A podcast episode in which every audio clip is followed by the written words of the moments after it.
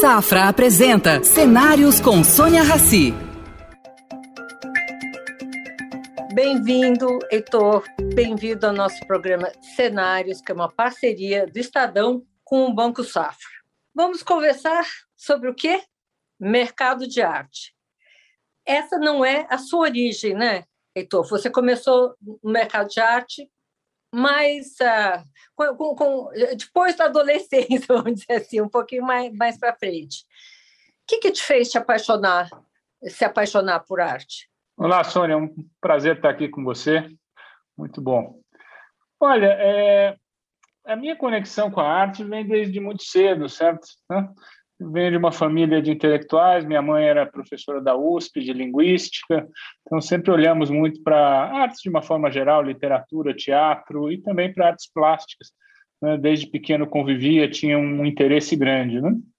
Então, e ao longo do tempo fomos cultivando isso. Eu me casei com a Fernanda, nós fomos morar na Argentina e havia um desejo naquele momento de construir algo juntos, então nós decidimos fazer uma pós-graduação livre em História da Arte, começamos a nos envolver mais no meio, ela teve a ideia de criar a SP Arte, certo?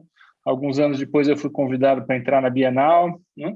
e foi um, caso de amor que foi se, se aprofundando. Eu não consigo imaginar a minha vida sem esse lado da, do mundo das artes, das instituições, dos artistas, das obras, das coleções, dos amigos.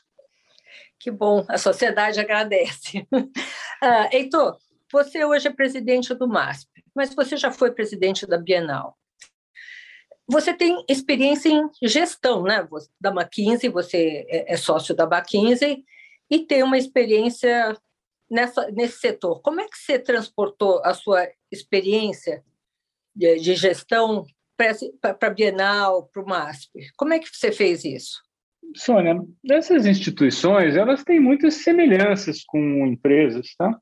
Elas têm uma diferença fundamental, mas elas têm muitas semelhanças. Elas também precisam ser bem geridas. Elas têm uma missão, elas têm, elas têm projetos, elas precisam ser capazes de executar esses projetos de uma forma adequada, com competência, com, né, com qualidade, dentro dos prazos, dentro dos orçamentos, elas precisam gerenciar talentos, elas precisam se comunicar com a sociedade, se comunicar com o público, elas precisam prestar contas aos patrocinadores, aos patronos. Né?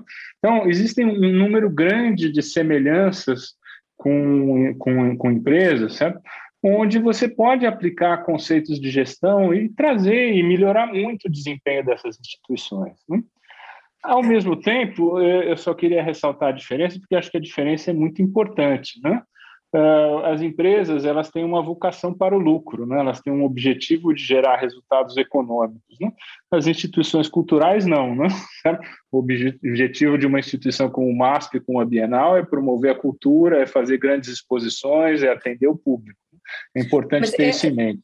Mas isso de, de gestores assumirem tanto a Bienal quanto o MASP é uma coisa recente, né? não, não é de muito tempo.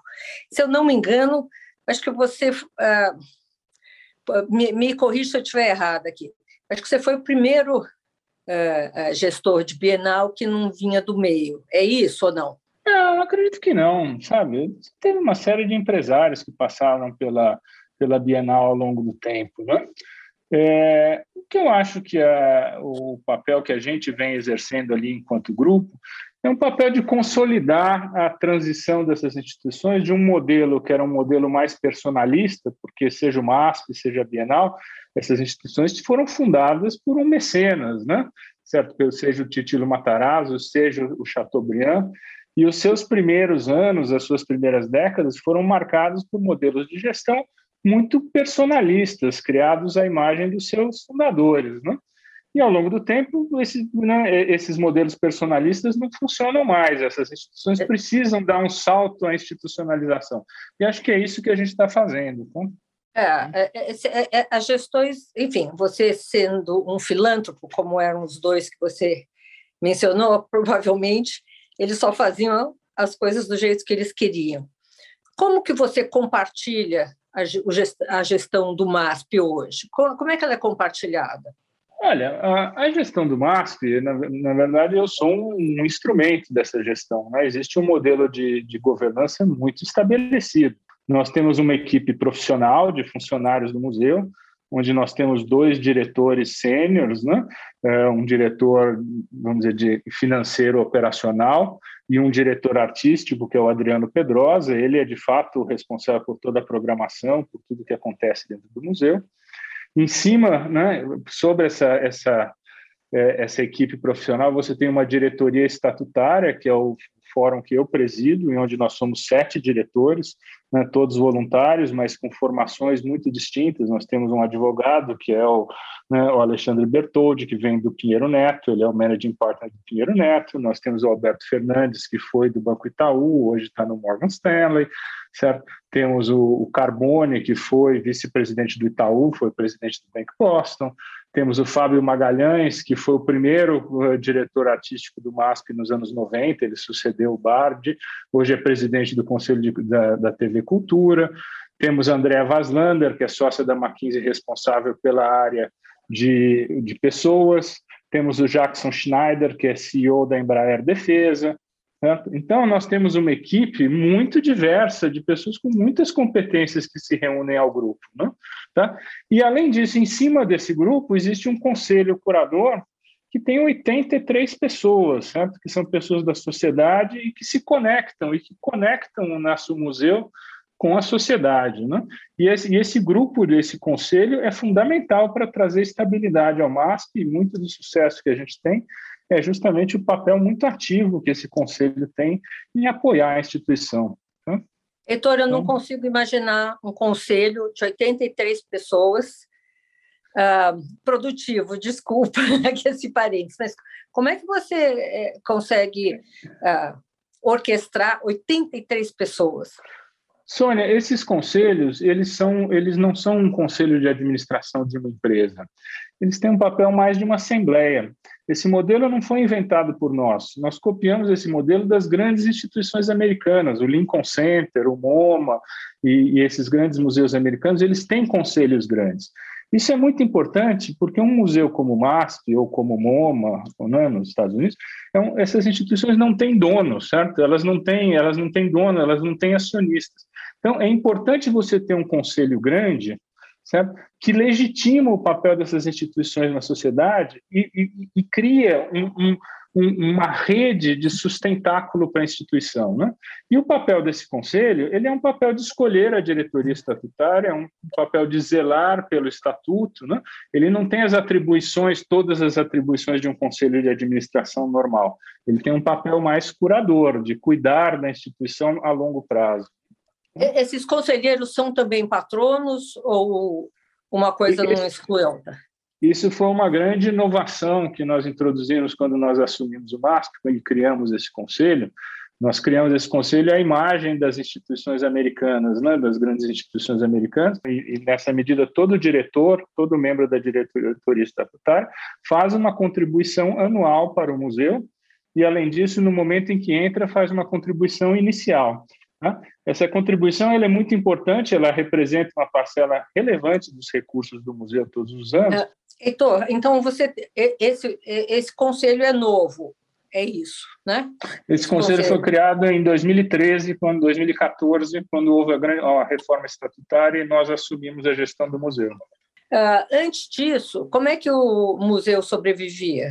Olha, quando o MASP foi criado, ele tinha um mecenas, que era o Chateaubriand, certo?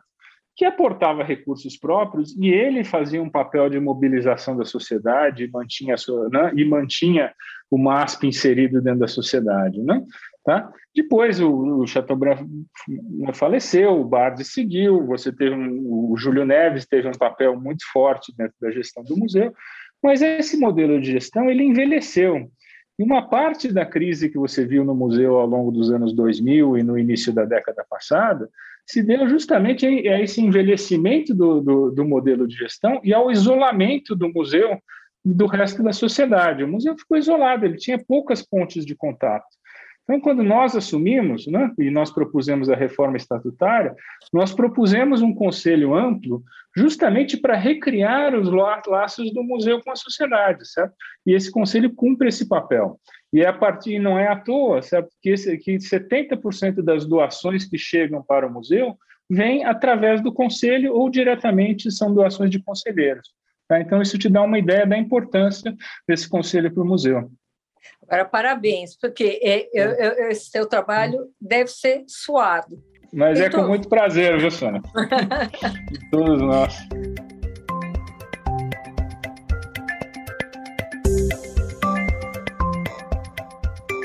Então, você, como é que o MASP reagiu à pandemia? Todos os museus fecharam, tudo fechado. O que você fez no primeiro dia? Segundo, um mês, dois? Além de ficar desesperado, né? Olha, Sônia, nós, temos uma, uma visão muito pragmática do mundo lá no museu, sabe? Tá? Então, quando surgiu a pandemia e a gente sentiu que o, que o museu ia ficar fechado muito tempo, né, nós tomamos um conjunto de medidas. A primeira delas é nós revisamos a grade de exposição e fizemos mudanças profundas na grade de exposição de 2020 e 2021, certo? Para adequar essa programação a uma nova realidade é uma nova realidade de público, uma nova realidade de custos. Né? Eu acho muito interessante. Uma reali você... realidade online, né? Uma realidade online, e mesmo as exposições físicas ganharam uma conotação diferente, certo? E a gente pode voltar nesse ponto daqui a pouco. A segunda coisa, nós fizemos um ajuste de custos no museu. Tá? Porque a gente falou, 25% das receitas do museu, da, da, do orçamento do museu, vem de receitas operacionais, do restaurante, da loja, da bilheteria, do, do teatro. Mas na medida em que o museu fica fechado, você perde essas receitas, então nós precisávamos fazer um ajuste de custo, nós fomos muito rápidos em fazer esse ajuste de custo. A terceira coisa, a gente rapidamente buscou uh, criar caminhos digitais para interação com o público, certo? Então, por exemplo, em toda a pandemia, a nossa escola, ela triplicou de volume de, em número de alunos. Né? Ela foi um sucesso, foi um, um, sucesso. A gente aproveitou né, o nosso Instagram. O nosso Instagram tem hoje mais de 800 mil seguidores. Né? Nós temos mais seguidores do que o Getty nos Estados Unidos, para te dar uma ideia. Nós somos um dos museus mais seguidos hoje no mundo. A gente potencializou muitas interações digitais. Nós criamos uma série de mecanismos de interação com o público digitais. A ideia de toda semana publicar uma obra e pedir para que o público desenhe essa obra, certo? E submeta os desenhos dessa obra para o MASP. Né? Isso foi uma campanha de enorme sucesso que foi feita. Então, na, da pandemia também saem coisas boas, a gente se adapta, a gente cria coisas novas. Né? Comentar para você, talvez, é, ainda no contexto de pandemia, a exposição do Degas. Nós íamos fazer uma mega retrospectiva do Degas com obras do mundo todo. Tá? Né? E, na medida em que veio a pandemia, o intercâmbio com outros países foi muito prejudicado. Né? Não, não, não, se podia mais trazer obras para o Brasil. Né? Nós temos uma coleção grande de obras de, do Degas, uma, uma, coleção completa de todas as, as, esculturas feitas pelo Degas, tínhamos algumas telas, resolvemos fazer uma exposição com as nossas obras e convidamos a Sofia Borges para fazer um ensaio sobre as obras do MASP. Né? E surgiu uma exposição linda de Degas, muito inovadora, que recebeu, foi muito elogiada, né, não só no Brasil, mas mundo afora, certo? Por um olhar novo ao Degas. Então, a gente vê que a pandemia pode trazer coisas boas e, e, e nos levar a novas soluções, à inovação. Eu fico, fico feliz é, de saber. Heitor, vamos mudar só um pouquinho de assunto, que é preço de obra.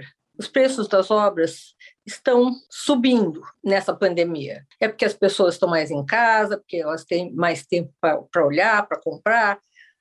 Como é que você vê esse movimento? Olha, eu não sou um especialista no mercado de arte. Eu olho o mercado de arte a partir do museu, certo? A partir do museu, um pouco a partir da minha posição de colecionador, mas acho que né, tem muita gente mais bem mais qualificada que eu para responder isso, os galeristas todos, né? Mas eu acho que a arte sempre tem o seu lugar dentro do, do né, na, na, vida das pessoas e vai sempre ter valor, né? Certo? O, o, a obra de arte ser valiosa não é uma invenção contemporânea, não é uma invenção do hoje, certo? Né? Desde a antiguidade, certo? As pessoas atribuíam valores às obras de arte e quando haviam as conquistas, as primeiras coisas que um povo levava de volta após é. as conquistas era justamente as obras de arte. Quer dizer, isso aqui permeia o tempo, né? é, é, as obras de arte são um dos objetos que tem mais valor ao longo do tempo. Né? Então, acho que o que a gente vê hoje não é diferente. Né? Agora, o interessante é, pelo menos, eu acompanho, eu não entendo do mercado, eu só sei que ele está aquecido. É, é, acompanhar isso com o fato das pessoas fazerem home office, né? reformas de casa, etc. e tal, também estão bombando. Né? E eu lembrei de um fato aqui. O Brasil teve um único fundo de investimento em arte e esse fundo fechou. Uh, lá fora existem outros, né? Que, que, que, as pessoas que quiserem investir, aplicar, conseguem. Uh, o mercado de arte no Brasil é mais difícil, é isso? Eu não, não sei se ele é mais difícil, certo? Acho que essa questão do investimento em arte é muito desafiadora no mundo todo, né? Uh, eu acho que a arte é um instrumento de, de preservação de valor muito importante, né? Mas é muito difícil, me parece, ganhar dinheiro com isso. Eu acho que as pessoas não devem ter essa motivação de pensar em arte como, simplesmente como um investimento. Né? Elas têm que olhar para a arte como algo que, né, que as complementa né, na sua vida, na sua satisfação, que lhe dá prazer, que, né, que fomenta a cultura. E, e, né, e o, o, retorno econômico ele é uma, vai ser uma consequência disso. Então, acho que esse, esse é um pano de fundo. Né? Agora, Dito Mas, isso, acho, tem acho gente que o mercado. que lida com isso como investimento. Enfim, é, nós Olha, dois eu... sabemos que isso é mais investimento do que até é, é gosto pela arte. Também pode Agora, ser, não é uma opção? Também pode ser, também é uma opção. Quer dizer, as pessoas podem olhar para a arte sobre muitos ângulos, né? Agora, o mercado de arte no Brasil ele é muito menor do que ele é nos outros países, né? Como tudo, certo? O Brasil é, né, é, representa uma parcela pequena de, do, do, do, da economia global e, consequentemente, especialmente no mercado de arte, ele representa uma parcela menor ainda. Né? Certo? O, o peso do Brasil no mercado global de arte deve ser algo como 2%, 3%. Né? Uh, então, é, é, mais difícil você ter mais sucesso aqui em investimentos com arte e coisas assim. Eu acho que por trás de, de, dessa sua observação do fundo está essa realidade de um sistema de arte que é pequeno comparado à Europa, aos Estados Unidos ou à Ásia. Né? Você tem razão.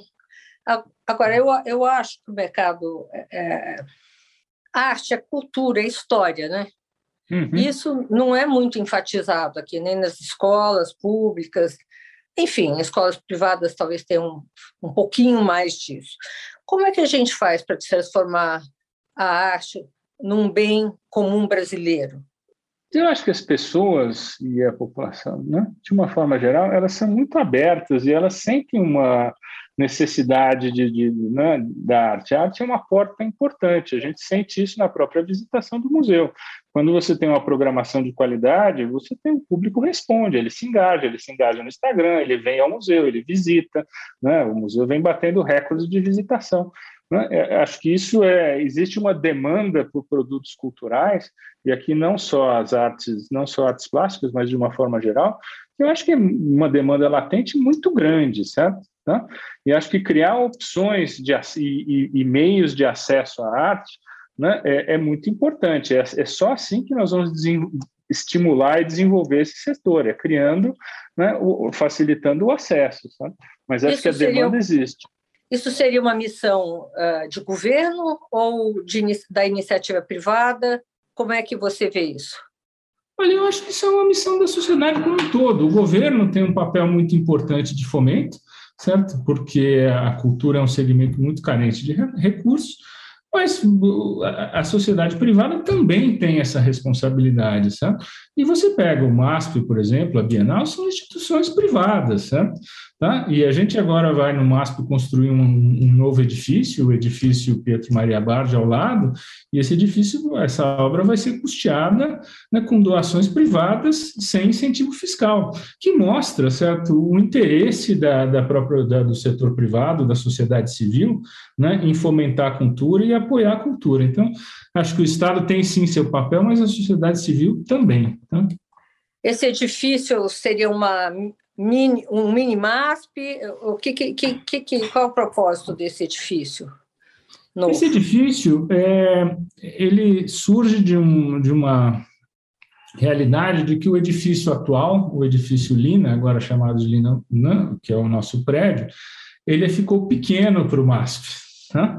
Né? Acho que o museu, né, ele, ele é um edifício pequeno, ele tem 11 mil metros quadrados, ele foi construído, a, não, inaugurado em 1968, então ele tem mais de 50 anos, ele tem uma série de limitações, só para citar uma delas, é um, é um edifício que não tem uma doca de caminhão. Então, quando a gente faz uma exposição e traz um Van Gogh para fazer uma exposição, esse quadro é descarregado na, na Avenida Paulista e sobe, é, e sobe a escada a pé, certo? É carregado pela escada para chegar lá. Então, ele é um edifício que, que tem suas limitações, ele tem uma limitação de público. A gente viu com Tarcelo do Amaral né, que o, o, museu testou o seu limite de visitação. Né?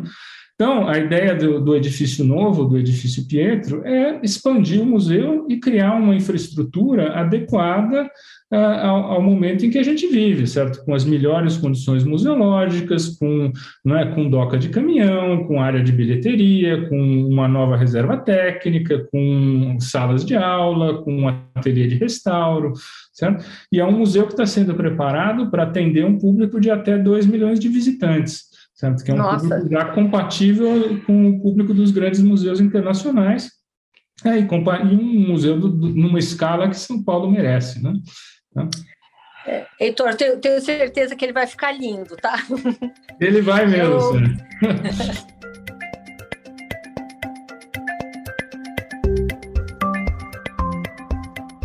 Pensando lá fora, o que, que você olha? Por exemplo, você falou muito dos Estados Unidos, né?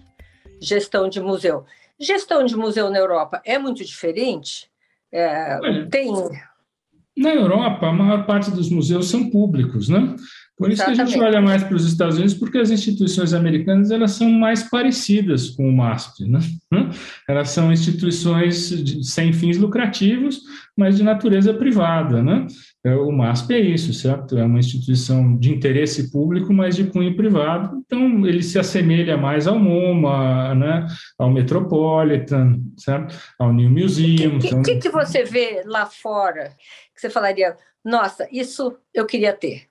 Olha, é, eu acho que a gente está criando aqui um, um, museu que não deixa nada a desejar aos grandes museus internacionais, certo? A gente tem uma programação muito vibrante, a gente tem um acervo muito importante, a gente consegue ter um quadro de pesquisadores né, que tem projeção.